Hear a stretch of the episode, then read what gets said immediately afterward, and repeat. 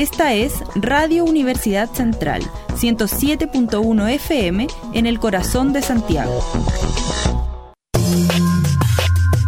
Radio U Central 107.1 FM y radio.ucentral.cl presenta Iglutech, un programa de conversación, entretención, tecnología y cultura popular.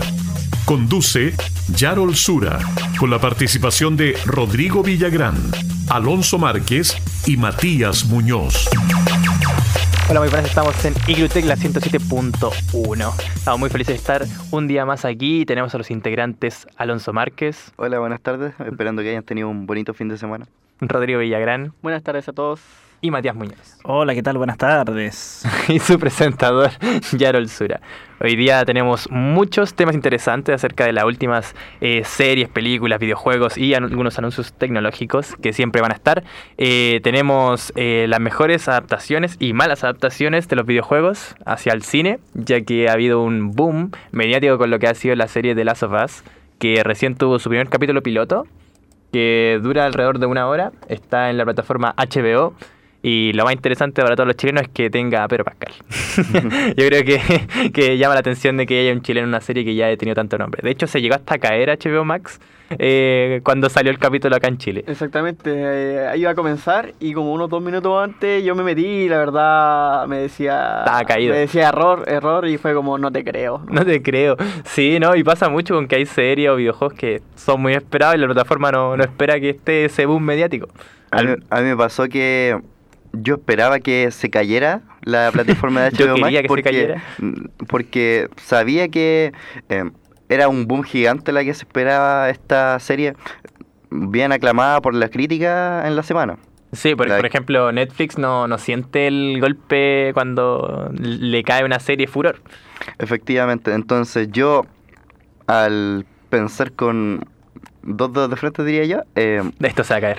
Eh, se va a caer y mejor me metí al canal de HBO y la vi tranquilamente. ¿A Cuevana? No, en, la, en, la, en el canal HBO se podía ver a, las a las 11 horas. Pero igual, ¿cómo se llama? En las páginas piratas el capítulo estaba subido mucho tiempo. O sea, estuvo como 20 minutos antes el capítulo ya estaba subido. ¿En serio? O sea, se podía ver un poco antes. Exactamente.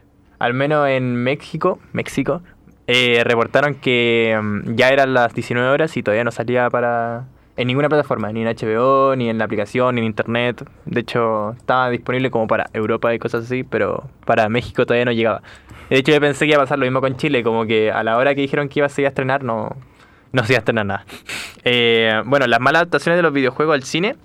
Eh, yo creo que primero tenemos que analizar el primer capítulo de The Last of Us, que está catalogado como drama. Eh, lo que más han criticado los fans ha sido el parecido de Ellie con Bella Ramsey. Eh, como que dicen que el personaje no se parece. Sin embargo, yo al ver el primer capítulo igual sentí la vibra de Ellie en, la actriz. Creo que lo hace muy bien y representa muy bien lo que ha sido eh, lo que ha sido The Last of Us. Eh, yo estoy de acuerdo con los fans. Eh, la actriz no se parece en nada a la, a la del videojuego. Eh, sin embargo, la actriz, recordemos que ya había actuado en Game of Thrones. Era la niña la cual hablaba con dragones, me parece. Y mal no lo hace actuando. Entonces yo creo que al momento de participar en esta nueva serie, le da como un plus de ya más expertise que, que tenga el personaje de Ellie. Sí, no, o sea, yo al ver los primeros capítulos, eh, bueno, el primer capítulo, la verdad, no los primeros capítulos, el primer capítulo, eh, sentí esa vibra de haber, de haber jugado el juego, eh, al menos la historia que te cuenta de Last of Us, el videojuego, es muy completa, es muy compacta, tiene muchos problemas morales, tiene te deja pensando y tiene momentos incluso filosóficos el juego. Eh, entonces creo que la serie eh, está tratando de replicar lo que eh, le dio el juego, porque por ejemplo el The Last salió como mejor juego del año, fue aclamado por los fans en PlayStation 4, hicieron como 6 remake y 6 remaster del mismo juego. Entonces es un juego que ya es espectacular y trata para las personas que se llegan recién conectando 2023, es una pandemia que explotó en Estados Unidos y que representa como una- un apocalipsis zombie, pero con una bacteria, una espora, que eh, también es lo que los fans han criticado. Por ejemplo, las esporas son lo que te infecta en ese mundo, al igual que las mordidas, ese tipo de cosas. Eh, um, pero el director decidió sacar las esporas. Y la única forma, esto no es spoiler porque ya el videojuego salió hace mucho tiempo, y hay que ver si es que la, la serie toma el mismo camino. Eh, el director dijo que no iba a poner esporas, entonces no se va a saber cómo Ellie es inmune. Como que ahí están pendientes los fans y están atentos a criticar eh, el por qué no esta acción del, del director. Porque es fundamental en el mundo de las, las esporas. O sea, vas caminando en el videojuego y te explota una así de la nada. Entonces, es eh, genial. También el primer capítulo dejó unos eh, unos secretitos, como ya los eh, susurradores, murmuradores, como los nombres. Los cricket, los que hacen el sonido como ah, terrorífico. No sé si recuerdas el nombre. Em, Que hacen un sonido como de cangrejo, así como... sí, sí, sí. Pero bueno, es- ese personaje sale como mm, oculto dentro del primer capítulo, porque no se, re- no se muestra como tal. ¿Alonso? Em, ya yendo más adentrarnos en el capítulo y en lo que va de la, del juego en sí, em, se puede ver que hay muchas similitudes y de hecho yo diría hay un poco de calco en ciertas, en ciertas cosas que hay en el juego eh, llevadas a la pantalla. Un ejemplo claro es cuando ya eh, todo empieza cuando Joel, el personaje principal, el de Pedro Pascal, eh, Pedro Pascal. Llega a la casa, eh, es su cumpleaños, su hija le regala un reloj. Pasa exactamente igual que en el videojuego. Y la forma que transcurre toda la infección y hasta la siguiente escena eh, pasa exactamente casi calcado al videojuego. Sí, y a eso queremos referirnos cuando hablamos de malas adaptaciones, porque eh, en la película de Mortal Kombat, la que salió hace muchos años, donde trabajaba John Claude Van Damme, o la de Street Fighter incluso, eh, son buenas adaptaciones según su punto de vista, salen muchas veces en, en, en telecable.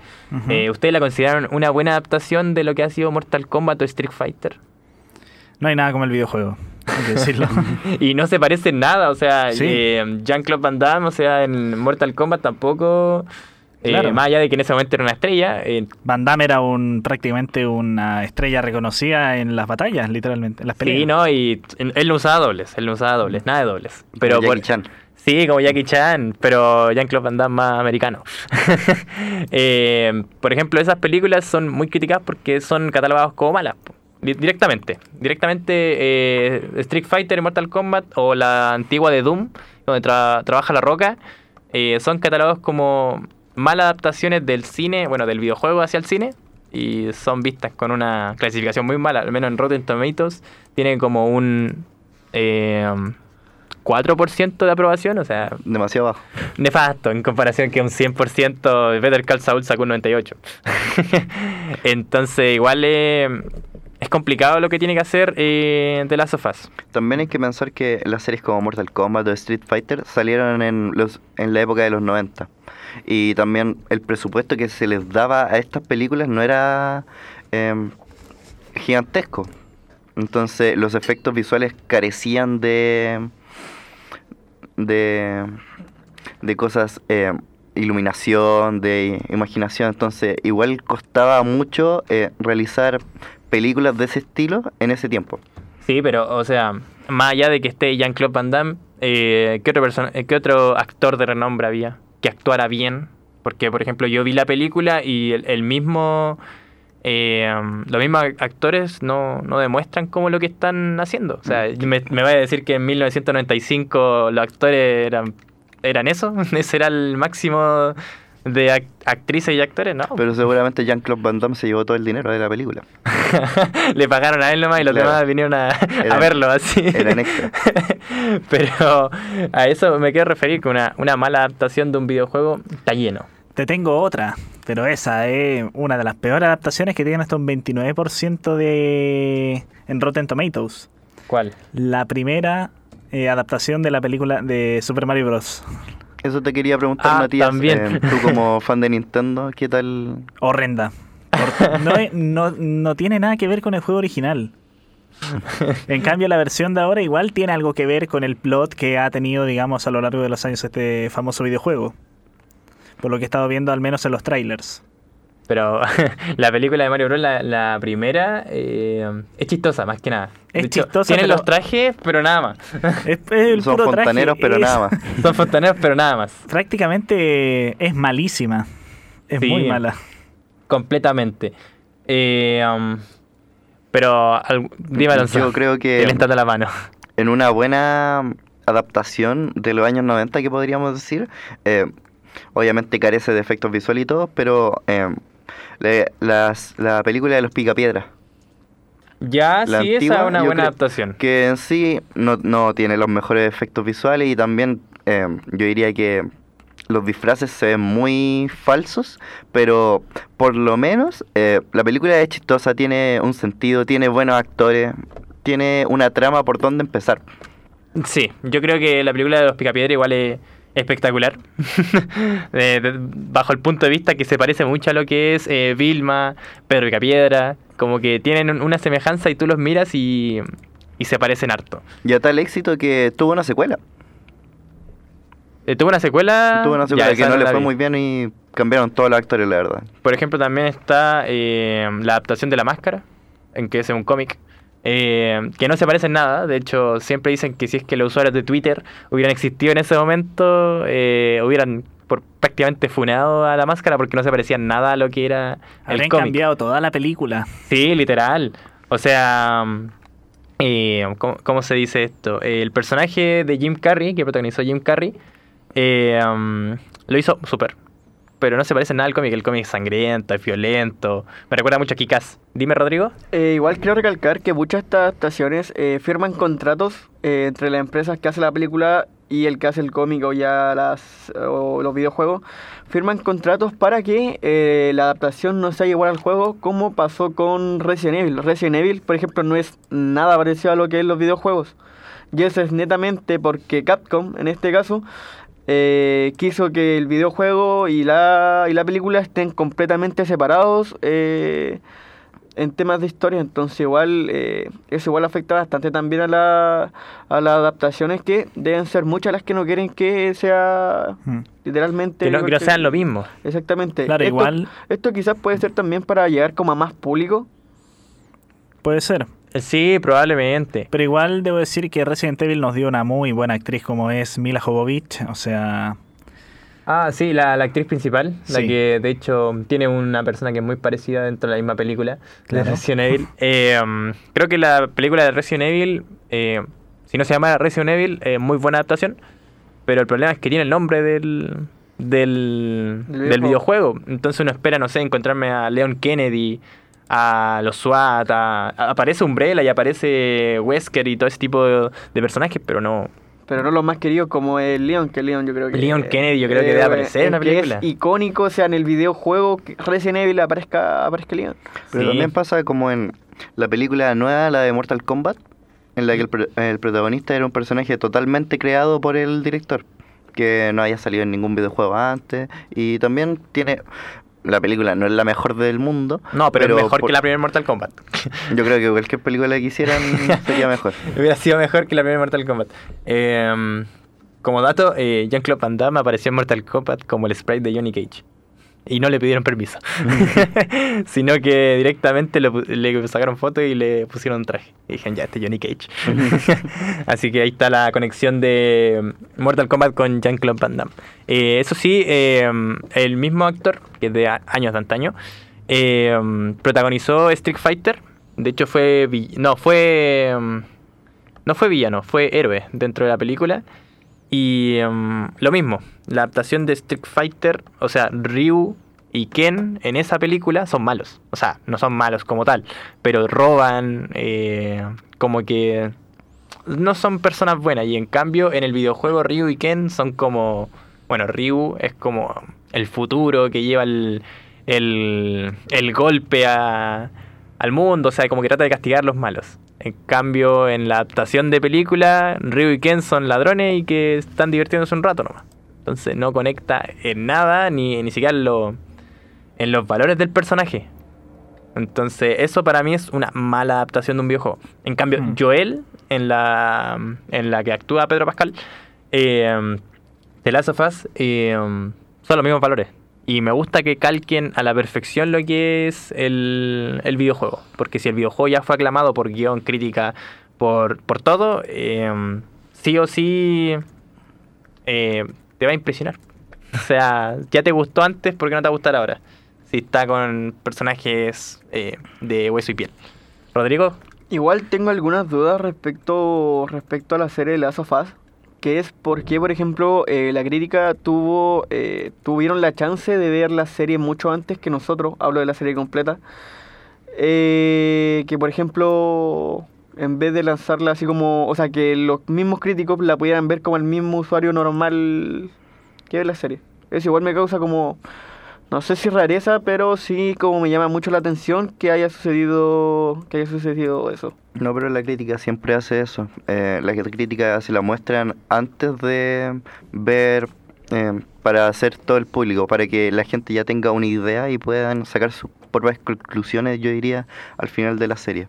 sí, aparte un crítico es una persona que sabe de qué va a hablar y ese tipo de... Pasó con The Batman que hace una semana antes de que se estrenara ya tenía en Rotten Tomatoes em, un 96 o 98% ya de positivo en críticas.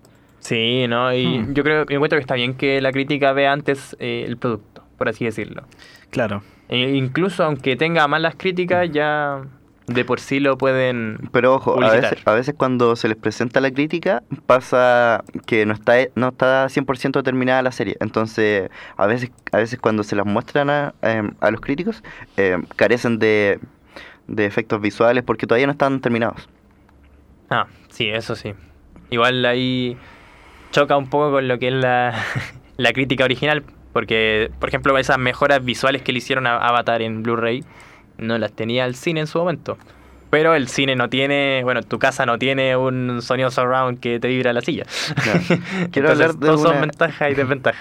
Quiero hablar de una adaptación la cual fue cambiada a último momento por los fans y terminó siendo una buena película, una buena adaptación de videojuegos a la pantalla grande, que es la película de Sonic. Sí, de hecho, escucharon harto a los fans y le cambiaron el personaje también. Sí, pues, Mm. por, por lo mismo decía que el personaje a nadie le gustaba y veíamos que eh, tenía dos ojos y al final se lo decidieron cambiar y ya apareció con Apareció con cara de su, Sonic. su traje normal. Claro. Y, y para que veas que la, la cultura de las adaptaciones de videojuegos al cine tampoco espera mucho, más allá de que te cambiaron el personaje y la cara, como que ya ahora solo los fans esperan que se asemeje al juego, solamente, ni siquiera como que sea el mismo. Pero creo que si The Last of Us eh, continúa así y tiene buena crítica, buena aceptación, yo creo que la industria se podrían dar cuenta de que, oh, quizás deberíamos hacer el. Si vamos a hablar de un juego, deberíamos hablar de ese juego, en vez de crear una historia totalmente alterna. Por ejemplo, The Voice creó una. De su cómic creó una historia totalmente alterna y aún así se mantiene vigente, pero la mayoría de veces no, no queda bien. no le sale directamente. Hmm. Con esto vamos a dar concluido la, la introducción acerca de las mejores adaptaciones de los videojuegos y queremos darle pase a Lady Gaga, Hold My Hand.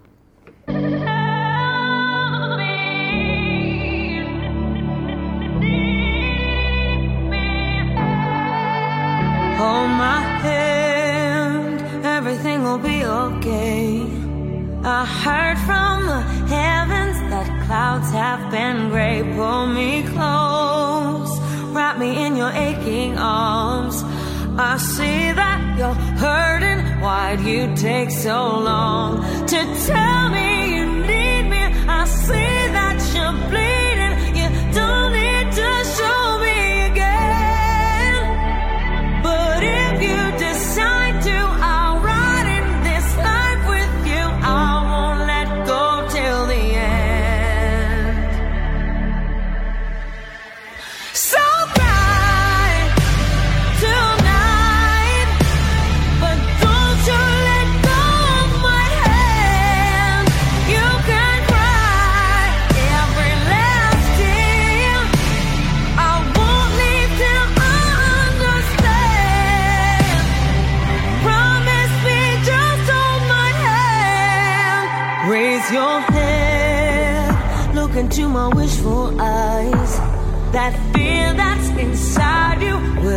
give it time. I can see everything you're blind to now. Your prayers will be answered. Let God whisper how to tell me you need me. I see that you're bleeding. You don't need to show me again. But if you decide to,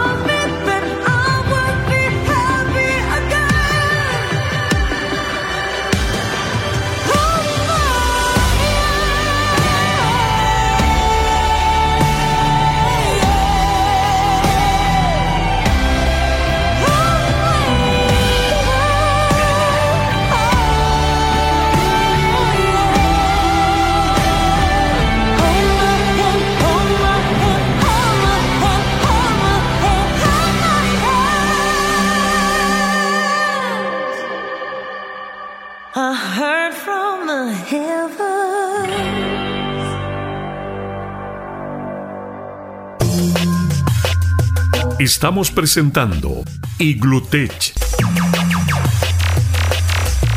Un programa de conversación, entretención, tecnología y cultura popular.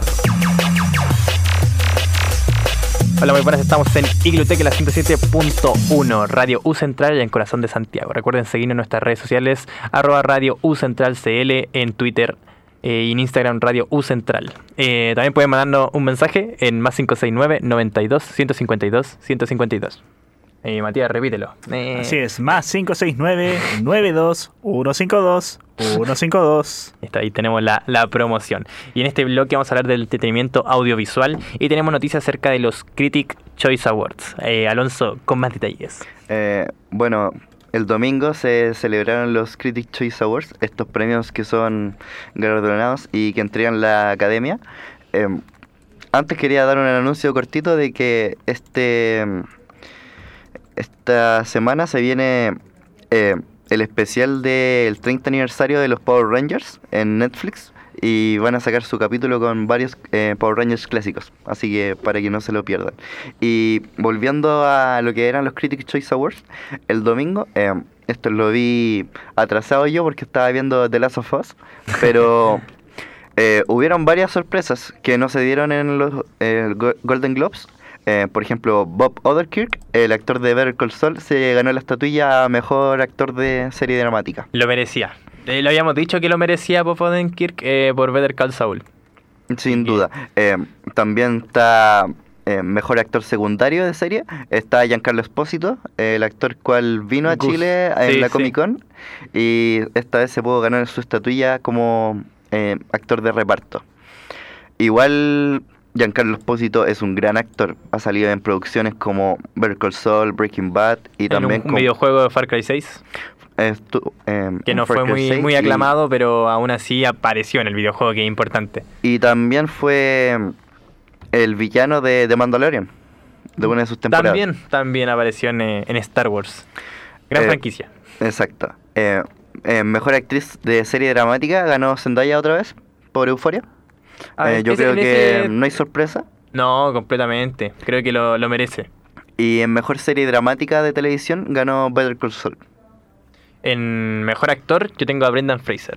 Sí, en mejor actor de Eh, películas. ¿Cuál, cuál es tu opinión respecto a Brendan Fraser? Recuerden que él que estuvo en George de la Selva, serie- eh, película muy antigua, y que estaba musculoso ahí Brendan Fraser, ahora está un poco eh, decaído por la depresión y ese tipo de cosas, y pero actualmente sigue manteniendo los dotes actorales Brendan Fraser. Eh, Brendan Fraser para mí siempre ha sido como el actor fanático mío. Por ejemplo, hay gente que le gusta Adam Sandler, otros eh, Ben Stiller. A mí me gusta harto Brendan Fraser porque las películas con las que yo me crié, eh, él las actuaba. Sí. Ya sea las mo- La Momia, eh, La Momia 2, la tercera. Eh, estuvo George en, de la Selva, incluso en que lo George de la nombramos. Selva se me, se me Sí, iba. eh, Eh, George la importante esa Selva, película. una película sumamente cómica, recomendadísima yo diría. Sí. Eh, una pena que en la secuela no pudiera estar Brandon Fraser. Sí, no, pero es lo que siempre, siempre pasa. Matías, ¿tú has visto George de la Selva?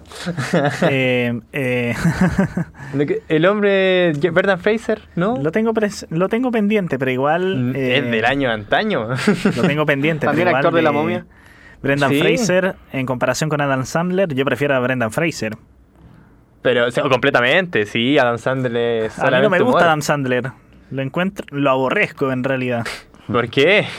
No me, es que lo encuentro, Si el lo es encuentro muy fome. Lo encuentro muy fome. Pero algún motivo o razón debe haber. O sea, lo encuentro muy fome porque a mí no me gusta su humor. He visto varias de las películas en donde actúa Sandler y la verdad no me gusta cómo actúa. Bueno, le tiró bifa a Adam Sandler. Eh, volviendo a lo que la película de Brandon Fraser, acá en The Whale, que tengo puras ganas de ir a verla. eh, Brendan Fraser eh, interpreta un, a una persona la cual sufre de obesidad y el cual tiene que luchar para combatir su, Los problemas patológicos. su problema patológico, en el cual el personaje no hace nada y después de ya de moverse eh, logra cambiar toda su vida y tiene todo un cambio de perspectiva en la película. Buenísimo, entonces. Sí, no, hacen falta más series así, al menos. Eh, Eh, tenemos a mejor fotografía que por fin aparece Top Gun, eh, Claudio Miranda. eh, sale como mejor fotografía. Eh, creo que Top Gun fue una de las series que. Bueno, la serie, una película que tuvo mejor sonido. eh, al menos yo la vi en el cine y quedé. Quedé espectacular. O sea, quedé. Si hubiera estado en un B16 de combate. Eh, y en mejor fotografía igual. Creo que las tomas que hace. eh, me gustan mucho. Sorprendentemente, sí, eh, no salió ninguna ninguna Avatar. No salió electa en ninguno de los Critics Choice Awards. Eh, sí, al premio al mejor efecto, efectos visuales. Mejor actuación, mejor actriz de reparto. A mí no me, no me, no me, no me aparece acá en la pantalla. No, sí, sí, sí. Salió el premio al mejor efectos visuales, que era totalmente, la verdad. Mejor efecto visual. Es muy bien visto. Eh, de hecho, estaba eh, compitiendo con Top Gun Maverick, eh, The Batman, Black Panther y toda la vez. Y RRR, que Alonso la recomendó la semana antepasada. una película in- de la India que se puede ver en Netflix. Em, quiero referirme a algo de mejor actor secundario. Eh, ¿Les suena el nombre de Ki Juan Kwan? No. Es el, es el niño que sale en Indiana Jones en el Templo Perdido. En la 2. Sí.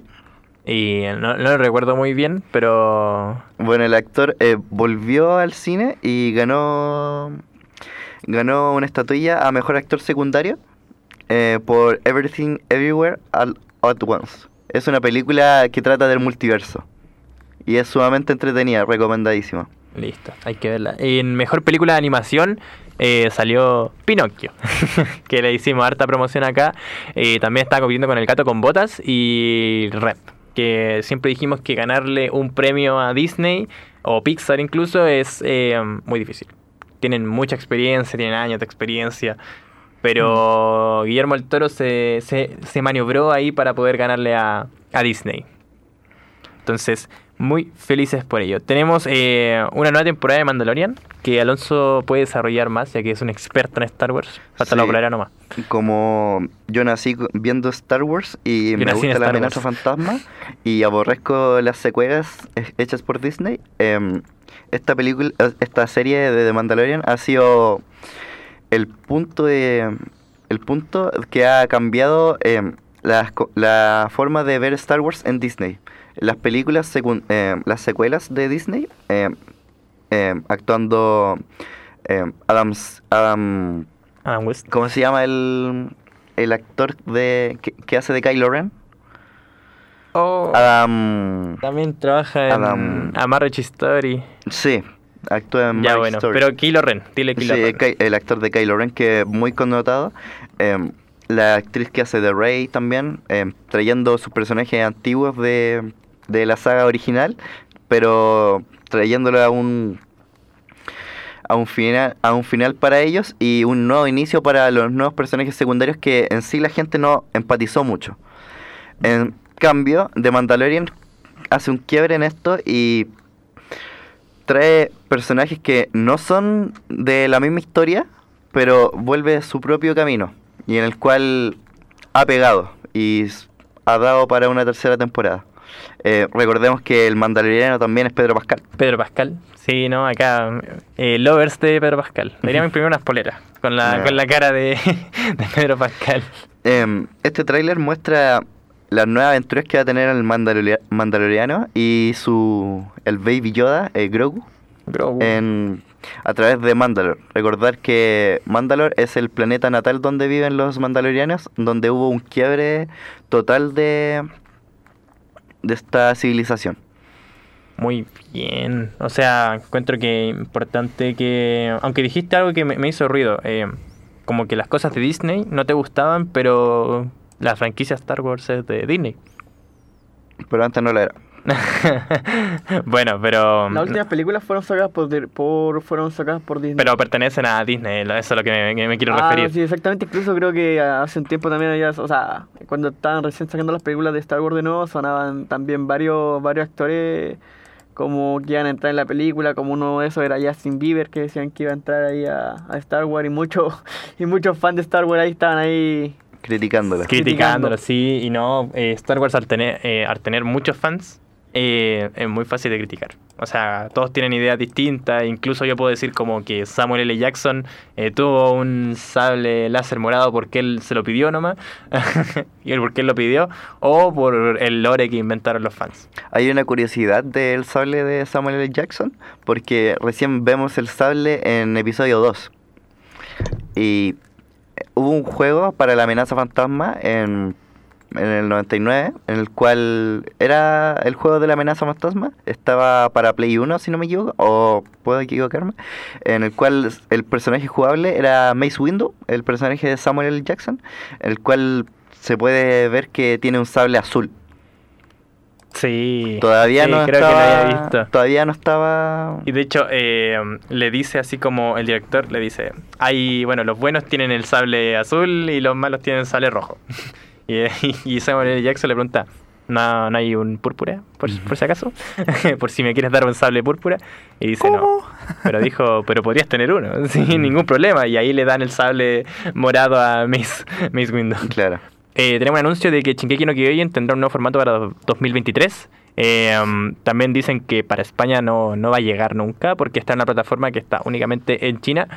Eh, bueno, Japón de momento. eh, tienen que estar pendientes todos los fans para 2023 ya que recién se eh, anunció el tráiler por parte de Mapa. Así que ya lleva mucho tiempo trabajando desde octubre alrededor, eh, que también se viene un estreno de Chainsaw Man. Así que importante Epa. para los fans de- del anime. Se viene, tenemos pochita para rato. Sí, sí, completamente. Eh, con esto queremos dar eh, la pausa musical a Luis Tomlinson, eh, Avid.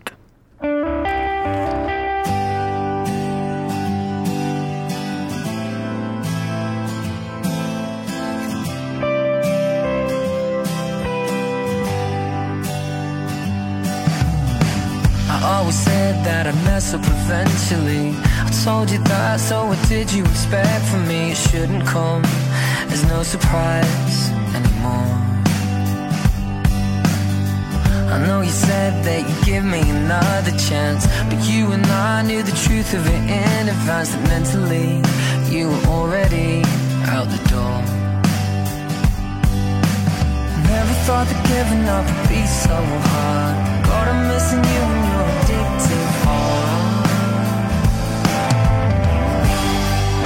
You're the habit that I can't break. You're the feeling I can't put down. You're the shiver that I can't shake. You're the habit that I can't break. You're the high that I need right now. You're the habit that I can't break. I took some time cause I ran out of energy. Of playing someone I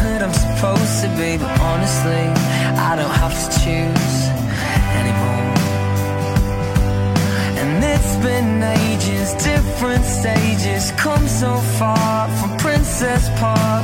I'll always need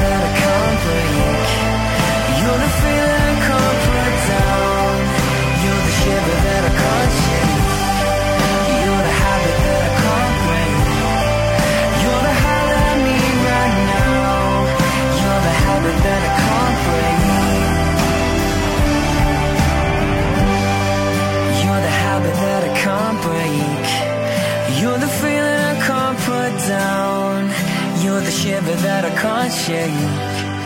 You're the habit that I can't break. You're the high I need right now. You're the habit that I can't break.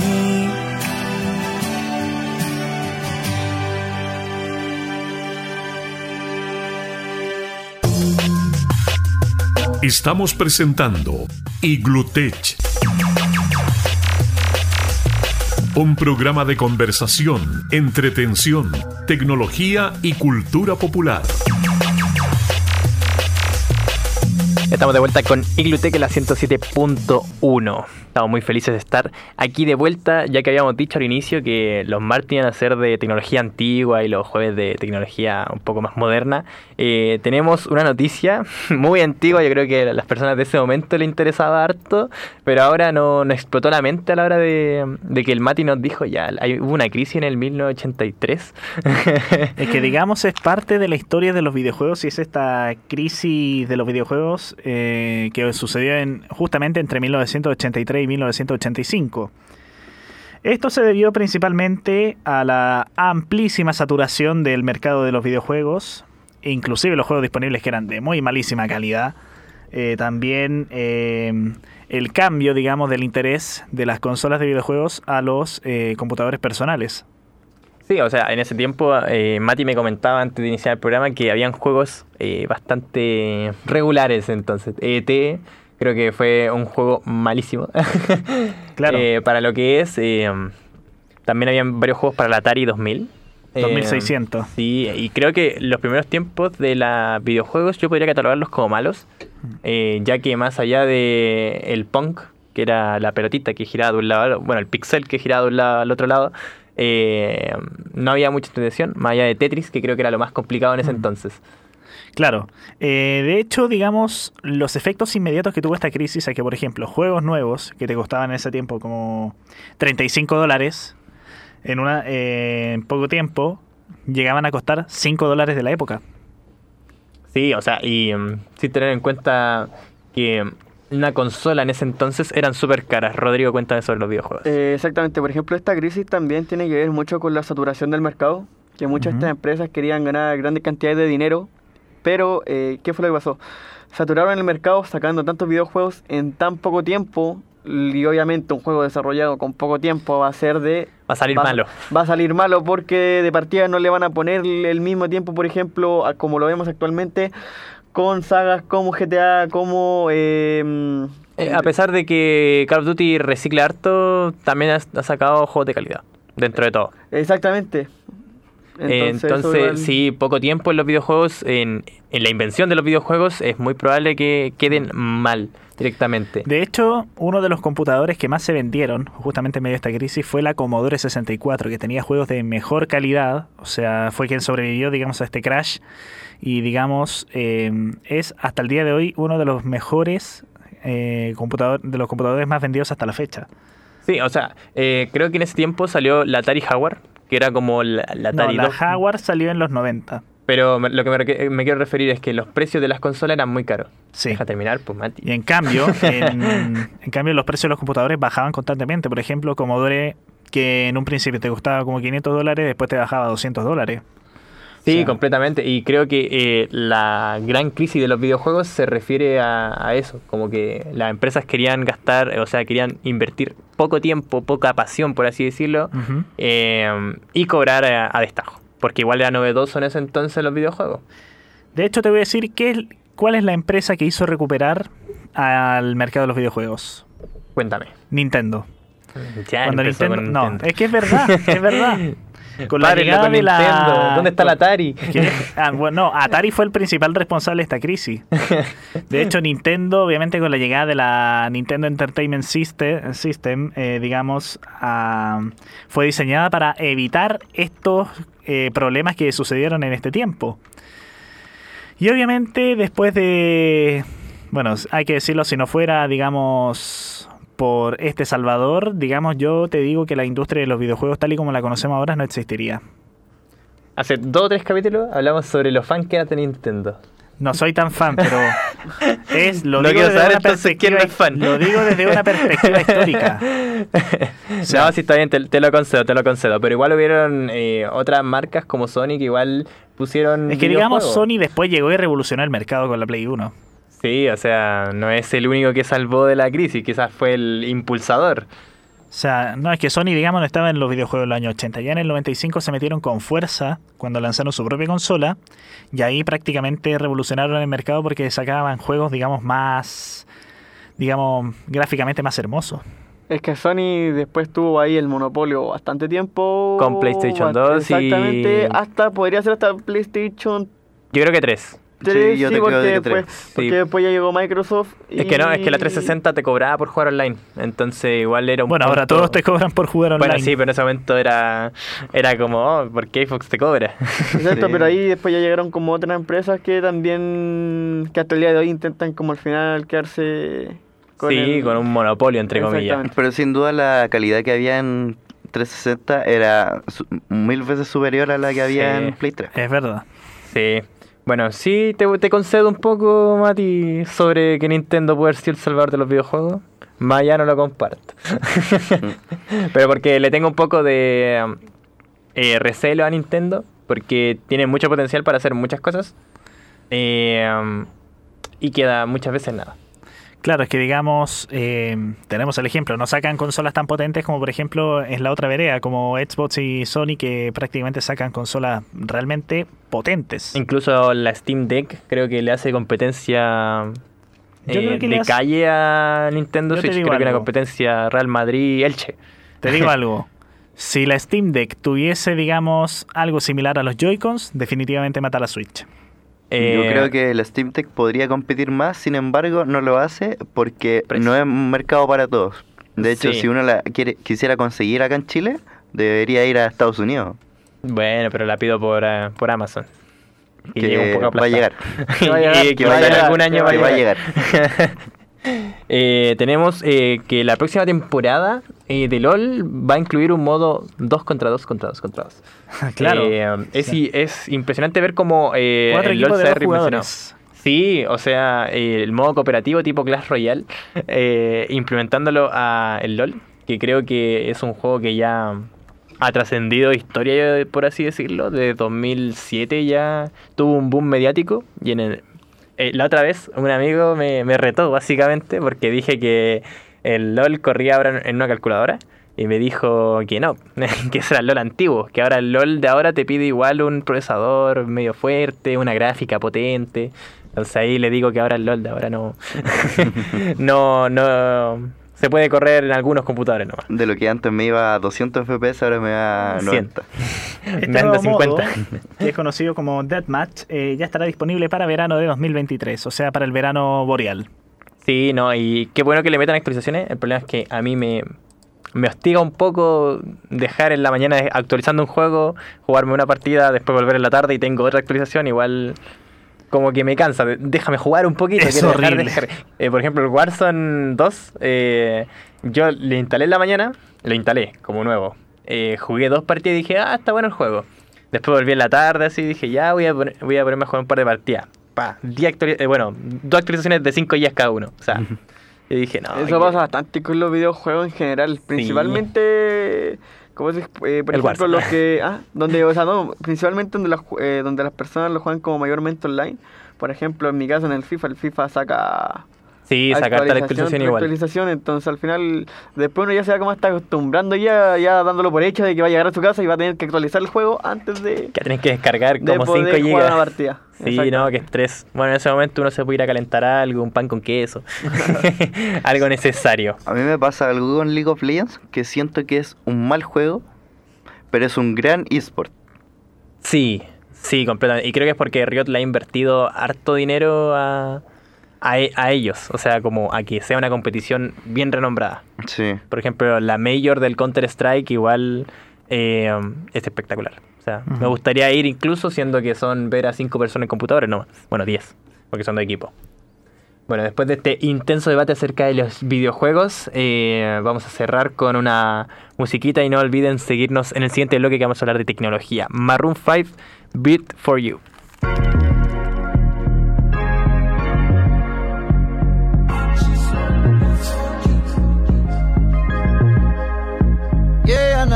Out. I get drunk, I get higher than you call in the line. Say I'm on my way now. Yeah, say I'm on my way now. Show up when it's light out. When you're dressing for work and I'm mumbling words, I don't know what to say now. No, I don't know what to say now. You tell me I don't care. Tell me I never tried.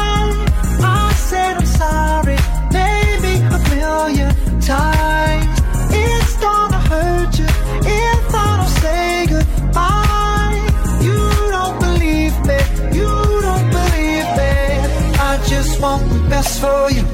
I just want the best for you. But I'm just not the best for you. You don't want what I'm gonna put you through.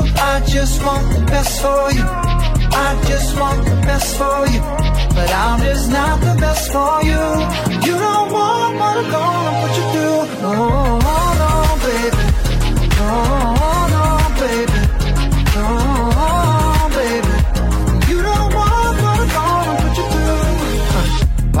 With shots and powder, but you'd rather sleep eight hours. And I know you got your doubts, cause I can't turn this life around, baby. Thought it was just a phase till I woke up a thousand days later, realizing I'm the same as I was before I saw your face. Tell me I don't care, tell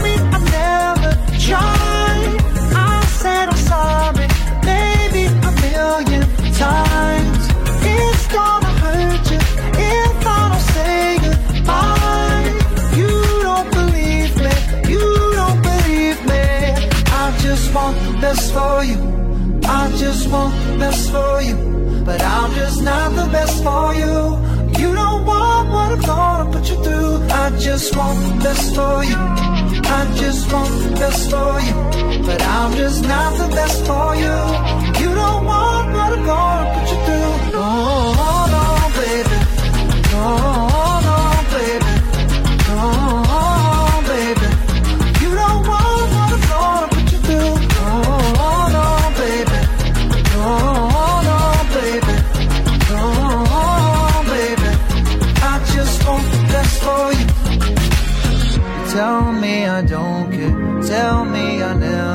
tried. I said I'm sorry, maybe a million times. It's gonna hurt you if I don't say goodbye. You don't believe me, you don't believe me. I just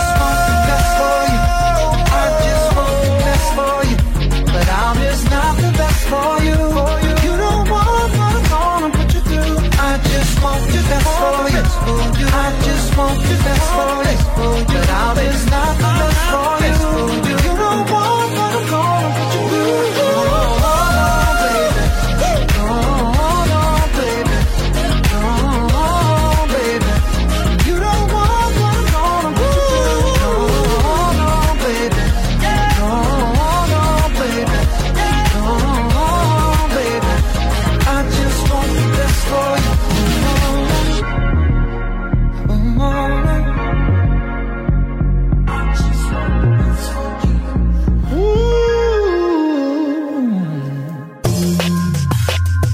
Estamos presentando Iglutech. Un programa de conversación, entretención, tecnología y cultura popular. Estamos de vuelta con Iglutech, la 107.1. Muy triste porque ya es el último, eh, la última sección eh, del día de hoy. Tenemos anuncios de tecnología sobre una tecnología que Nvidia propulsó que eh, es un simulador de mirar a la cara. O sea, literalmente uno puede estar mirando a cualquier parte y Nvidia hace el trabajo de que eh, tus ojos miren a la cámara directamente. Para las personas que no están observando sería como una, una mirada tajante. de hecho, eh, creo que es muy provechoso, pero más para cosas negativas esta tecnología. Eh, ya que si es que me dicen ya tenéis que dar una presentación vía transmisión, puedo estar leyendo un, un papel a la derecha y Nvidia va a hacer el trabajo tecnológico y de inteligencia artificial de simular que estoy mirando a la cámara. Entonces creo que es eh, interesante lo que hace Nvidia, pero creo que tiene fines un poco más negativos, a mi parecer. Siento que el fin que hace Nvidia en este punto es que la gente se sienta más en cercanía cuando tiene una videoconferencia. Pero, o sea, si me están mirando, tú imagínate que tengo una conferencia de 30 minutos y 30 minutos me está mirando, no me sentiría muy cómodo. o sea, en lo personal, no creo que será como... Te sentirías horriblemente mal. Sí, no tan natural, así o que... sea, eso mismo, ser como más natural, algo son, o sea, hacer movimientos que hace una persona común y corriente. Sí, o sea, yo, yo no estoy todo el programa mirando la cámara, creo que la persona que, que está al frente se sentiría incómoda un poco. Incluso cuando estás, con- estás conversando con alguien y lo mira, lo mira mucho a los ojos, se puede sentir incómoda la otra persona, o incluso tú te puedes sentir incómodo. Como Mm. que esas personas que te observan así hasta el alma, ya igual te, te acompleja un poco así como que me está mirando, eh, tengo un moco, incluso. Pero eso, la nueva tecnología igual, eh, interesante lo que se puede llegar a lograr con lo que está haciendo Nvidia. eh, creo que es como el primer paso para hacer otro tipo de inteligencia artificial, como por ejemplo eh, cambiarme el color de pelo, eh, no sé, cambiarme el marco, porque ya hay tecnología que hace eso, pero es tecnología mala. En cambio, lo que hace Nvidia es algo muy nuevo, demasiado nuevo. Creo que eso sí no funciona muy bien con lentes. Yo que uso lentes para las personas que nos están observando en radio.ucentral.cl. Eh, creo que no funciona muy bien y se ve como un poco borroso. Eh, también tenemos que una VTuber con inteligencia artificial es baneada por racismo y xenofobia. Igual, brígido, creo que las, eh, las reglas de Twitch es como que inhiben este tipo de cosas. De hecho, hay una streamer que fue baneada por mostrar los pies en cámara. O sea, creo que las reglas que tiene Twitch son eh, sumamente estrictas eh, para prevenir igual que pasen a más. O sea, Pero igual si te ponía a pensar con lo de la VTuber, eh, obviamente aquí se nota que hay un entrenamiento de la inteligencia artificial que es sumamente complejo. ¿eh? Es que la inteligencia artificial, que al menos la inteligencia artificial que yo veía cuando era pequeño, era mm, que replicaba la- lo que la gente le, le decía. Onda, si ella preguntaba, no sé, ¿qué es el color azul? Claro. Eh, como que ella decía, no, el color azul Por eso te digo, es una forma de entrenamiento para la inteligencia artificial. Sí, no, y creo que eso sí, eh, que la baneen, siendo que es una inteligencia artificial, igual causa ruido, porque uno streamea una persona, uno ve un streamer que es una persona que está hablando. Entonces, ¿de quién aprendió ser racista y xenófoba? Como que igual te, te deja pensando. Eh, igual creo que en internet eh, la cultura es... eh, de Twitter, Twitter. Entras a Twitter y ya ves 10 o 20 comentarios negativos. En negativos en un aspecto vulgar. En Twitter hay de todo en la Villa del Señor. Sí, no, entonces eh, puede ser incluso que a esta inteligencia artificial le metieran los comentarios de, de Twitter y bueno, ahí quedó. ¿Quién sabe? Hmm.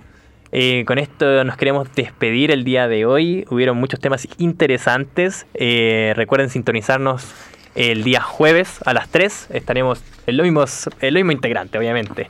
Eh, despídete, Alonso. Eh, muy buenas tardes a todos y que tengan un lindo día. Rodrigo Eh, adiós a todos los oyentes. y Matías. Gracias por haber estado con nosotros. Nos vemos el jueves. Y ya lo Sura, me despido. Recuerden sintonizarnos en esta misma radio el próximo jueves. Y terminamos con The Weekend Starboy.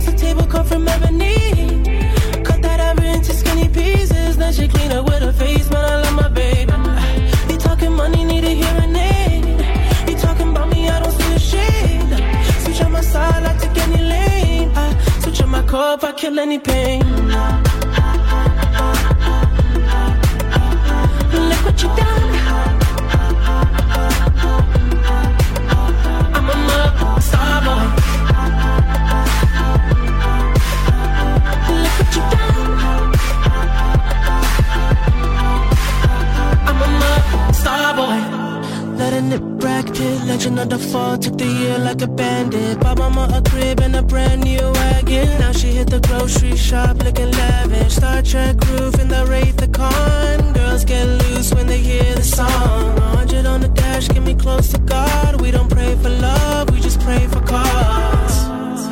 So empty, need a centerpiece. 20 racks of table come from ebony. Cut that ever into skinny pieces. Then she clean up with her face, but I love my baby.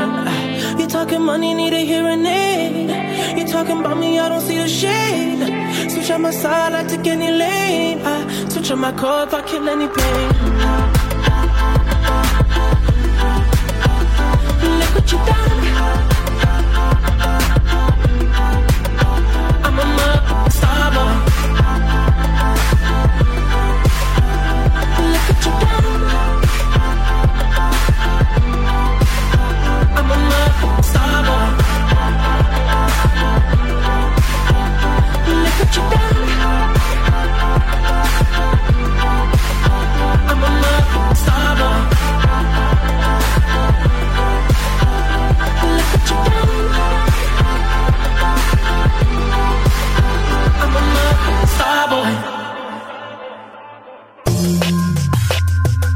Radio U Central 107.1 FM y radio.ucentral.cl presentó